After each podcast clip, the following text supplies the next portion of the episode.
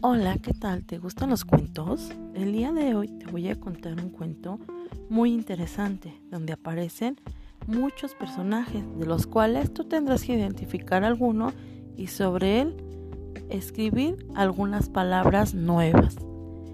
Comencemos. Mi cuento se llama El ratón Pérez y dice así. El ratón Pérez lleva una bolsa donde guarda su dinero para regalar a los niños y niñas que pierden sus dientes y los ponen debajo de su almohada mientras duermen. Un gato chimuelo que no tiene dientes persiguió al ratón para quitarle los dientes. El perro, que es amigo del ratón, comenzó a corretearlo y le pisó la cola al gato. El pequeño ratón pudo escapar. Antes de que el cuento acabe, el ratón Pérez ha pasado por la almohada de... ¿De quién crees que pasó? Escribe tu nombre y después no lo dices.